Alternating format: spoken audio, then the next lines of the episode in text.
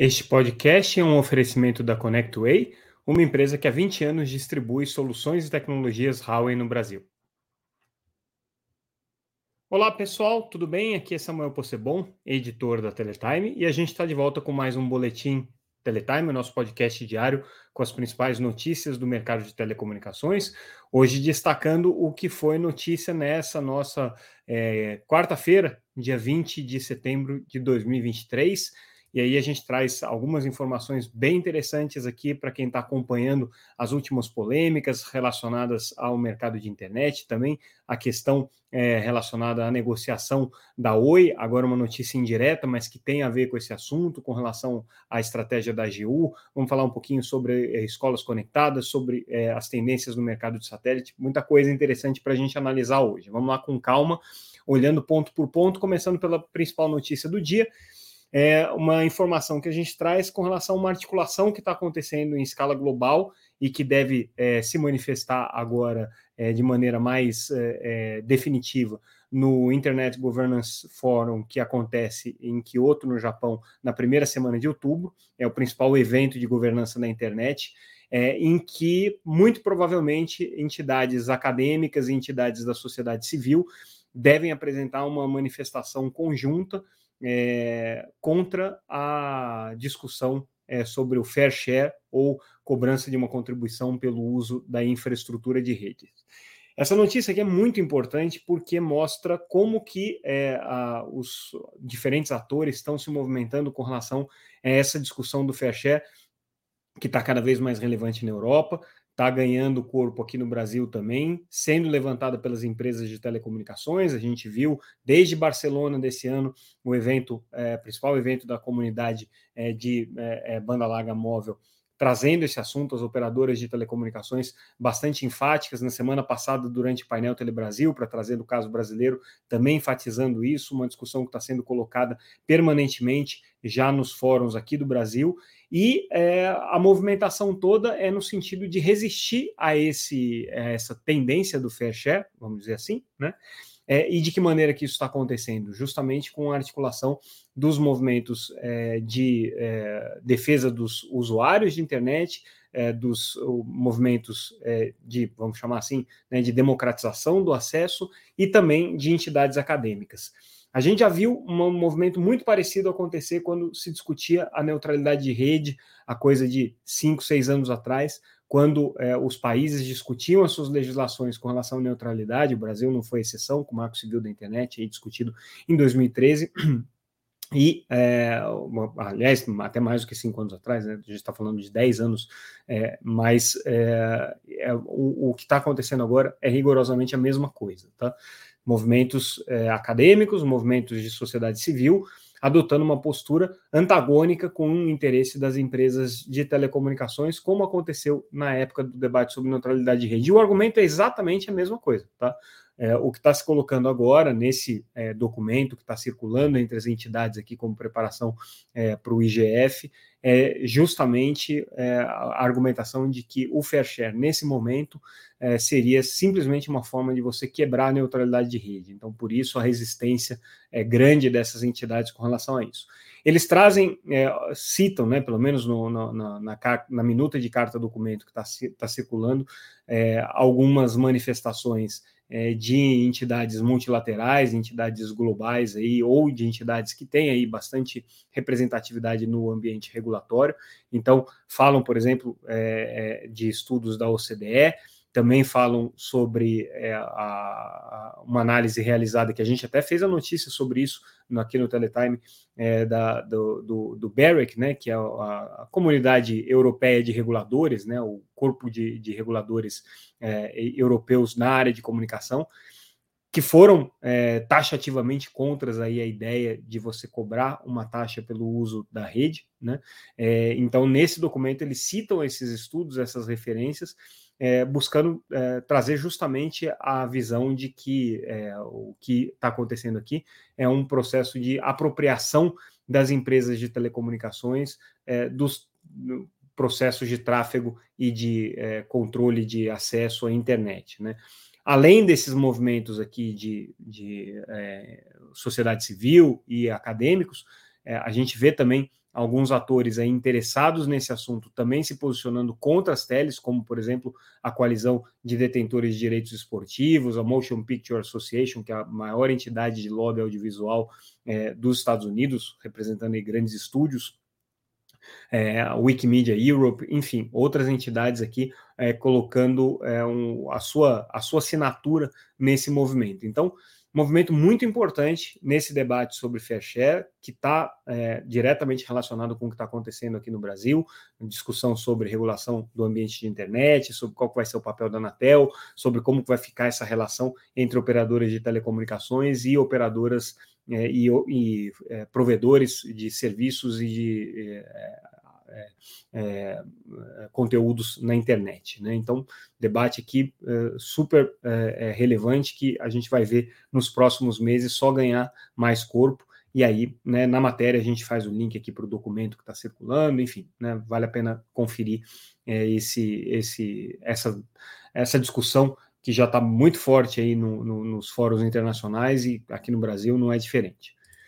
Outra notícia que a gente traz é a criação por parte da Advocacia Geral da União, da AGU, de uma Câmara de Promoção da Segurança Jurídica no Ambiente de Negócios, é, que na verdade é, um, é um, uma Câmara aqui que vai buscar soluções autocompositivas ou soluções de pactuação, né, com vistas aí a re, reduzir o volume de, de, litígios entre a União e é, o setor privado. Né? E essa Câmara tem aqui alguns componentes interessantes, tá? Ela vai atuar nas instâncias tributária e nas instâncias regulatórias, então tem diretamente é, relação com os setores regulados, que tem sempre um representante da AGU participando, né, da, do, das agências reguladoras, a Procuradoria Federal Especializada é ligada à Advocacia Geral da União, basta lembrar isso, né? E essa composição vai ter, além é, da AGU, que vai ser a, a quem vai coordenar, é, um representante da Consultoria Geral da União, da Procuradoria Geral Federal, da Procuradoria Geral da União, Procuradoria Geral de Fazenda, Banco Central, Ordem dos Advogados do Brasil, algumas entidades representativas de setores econômicos, de setores de trabalhadores e entidades representativas da organização civil. Tá? É, esse, essa Câmara né, vai, vai trabalhar justamente é, nessa busca aí de reduzir a litigiosidade né, e soluções autocompositivas, mas também articulação entre os, entre os órgãos da administração pública, indicando o, os pontos aí de incerteza jurídica para a resolução de entraves e desenvolvimento do negócio e de empreendedorismo no Brasil, segundo é, o que foi publicado aqui, a portaria publicada no Diário Oficial nessa quarta-feira aqui assunto muito relevante quando a gente fala do tema OI, né, que está justamente buscando um entendimento com a Advocacia Geral da União por conta é, de, uma, de uma repactuação que está sendo buscada pela operadora com relação às dívidas que tem com a União, aí estimadas na ordem de 9 bilhões de reais. 9 bilhões, mas já teve um, um tanto pago em juízo, né, que está depositado em juízo, então seria aí uma pactuação de 7 bilhões de reais, lembrando que a AGU não deve, nesse momento, fazer parte da pactuação com a Oi, que está acontecendo no Tribunal de Contas da União, né, por conta justamente é, dessa discussão que a AGU trava em paralelo aqui com relação aos processos de pactuação que ela está buscando, e essa Câmara é parte disso, tá? Então, é, o governo aí abrindo portas para o diálogo, porém, né, são portas aí bastante estruturadas, né, com muita gente participando e opinando. Então, é, o caminho aí para quem tiver que percorrer essa, essa busca aí de, de é, promoção da segurança jurídica ou da autocomposição com a AGU tem um longo caminho pela frente. Outra notícia que a gente traz é com relação a projetos de FWA, o, é, serviços de acesso é, Fixed Wireless, né? É, o acesso resumidamente, né, acesso fixo, mas usando a rede de 5G. Uns estudos que estão sendo realizados pelo Ministério das Comunicações e pelo governo do Distrito Federal. É, a ideia é fazer acesso FWA em escola pública, e aí o Distrito Federal funcionaria como uma espécie de um piloto para esses projetos, que pode ser muito interessante, porque o governo está com essa agenda de conectar escolas e é, conectar escolas com fibra, nem sempre é possível, a depender da localização da escola, a depender da condição da infraestrutura no local. Né? Então, uma das possibilidades seria conectar através de acesso 5G FWA, é, que dá velocidade, é, dá um alcance maior para você conseguir é, um raio maior de, de, de escolas cobertas, É, tem alguns efeitos negativos também, né? Obviamente a fibra tem mais capacidade do que o FWA, mas de maneira geral é, o FWA é uma tecnologia substituta aí do acesso por, por fibra. Então, é, esses estudos aqui do Ministério das Comunicações podem indicar caminhos possíveis aí para essas políticas públicas que estão sendo implementadas. A gente traz também uma análise interessante sobre os movimentos recentes e as tendências de fusões é, e aquisições no mercado de telecomunicações, a partir de um evento que aconteceu com é, advogados é, e analistas especializados em M&A, que aconteceu em São Paulo nessa quarta-feira. E aí a, a constatação né, dessa, dessa de, desses debates que a gente acompanhou, é que hoje existem aí algumas é, tendências que estão colocadas né, né nesse mercado, principalmente é, a, a, a, possibilidade de fusões entre operações de grande porte entre os provedores regionais e também a possibilidade de segregação de infraestrutura é, e das unidades de cliente dos ISP. São movimentos que a gente já está vendo acontecer em algumas empresas. Essas análises que a gente acompanhou trazem algumas referências com relação ao momento em que a indústria está vivendo, então assim, é um momento mais restritivo de fusões e aquisição, isso, aquisições, isso tem a ver também é, com o, o movimento de redução é, da taxa de juros, então isso, é, é enquanto ela estava alta, esse processo de fusões e aquisição, aquisições ficou menos interessante. Agora, com a redução, existe é, uma reabertura do mercado de dívidas, né? Então, deve ter um, um certo aquecimento.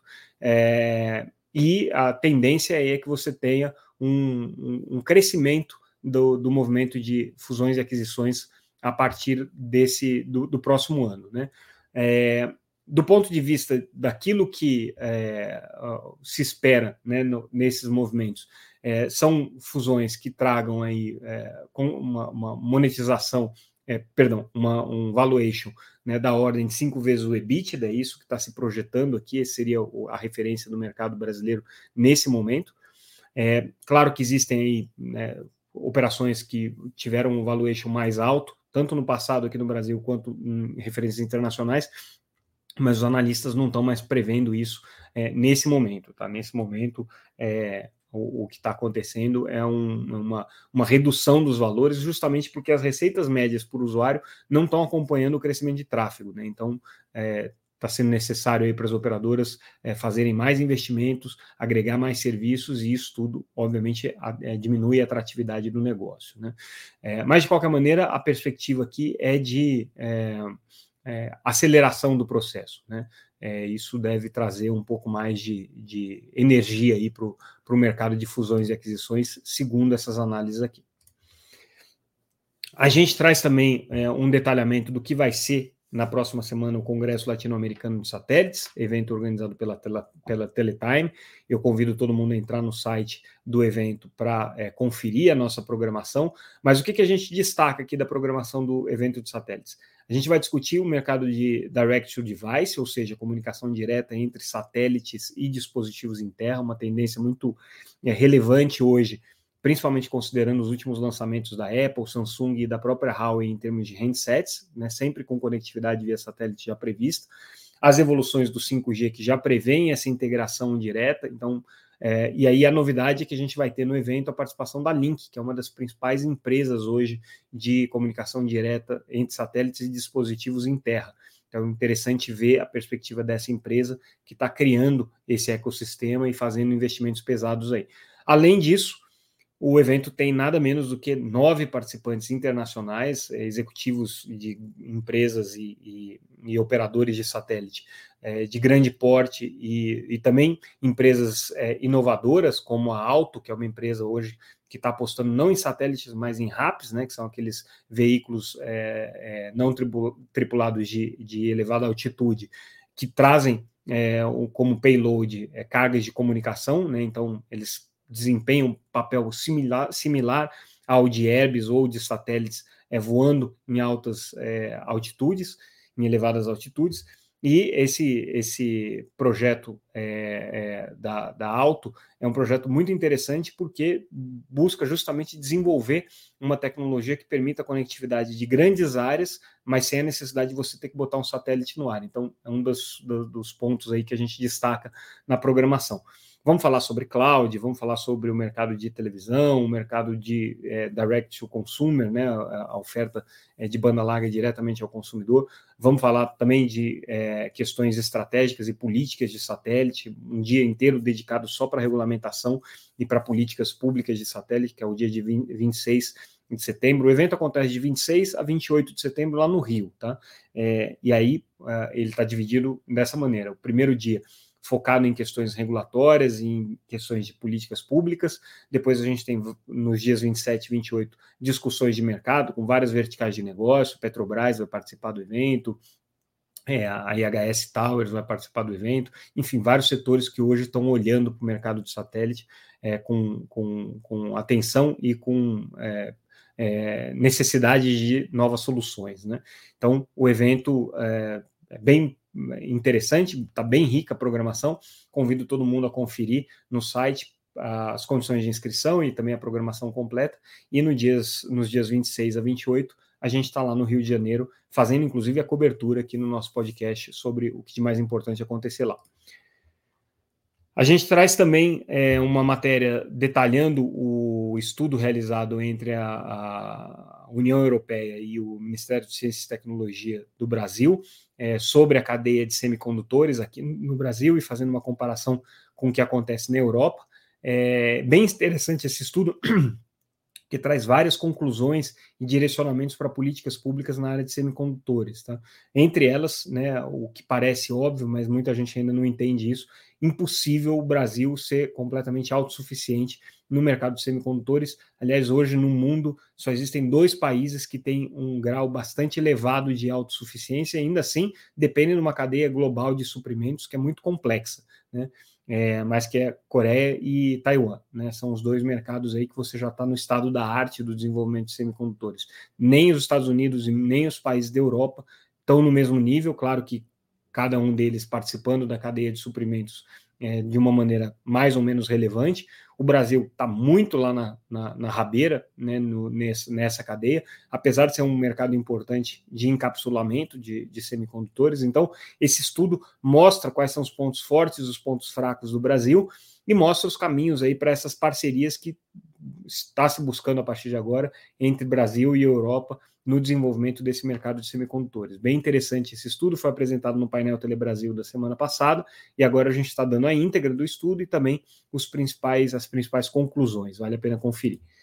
E a gente fecha o nosso boletim de hoje falando um pouco sobre é, reforma tributária, e aí o destaque é o apoio que a FENINFRA está dando é, ao, à emenda que foi apresentada é, dentro do contexto da reforma tributária, é, da, da emenda 87, né, da PEC da reforma tributária, na Comissão de Assuntos Econômicos, que prevê justamente é, a inclusão de produtos e serviços intensivos em mão de obra nas alíquotas, nas alíquotas reduzidas, é, tanto da CBS, né, a contribuição de bens e serviços, quanto no imposto sobre bens e serviços IBS, que são os dois impostos é, sobre valor agregado aí que se pretende cobrar dentro da, da reforma tributária. Então, a FENINFRA, aqui bem articulada nesse assunto, é uma bandeira aí que o setor de telecomunicações está tentando colocar o da essencialidade. A FENINFRA foi por um caminho diferente, está apoiando um, um, projeto que é, é, traz é, uma, uma, um tratamento de, tributário diferente, mas para aqueles setores que são intensivos em mão de obra, como é o caso do setor de telecomunicações, setor de call center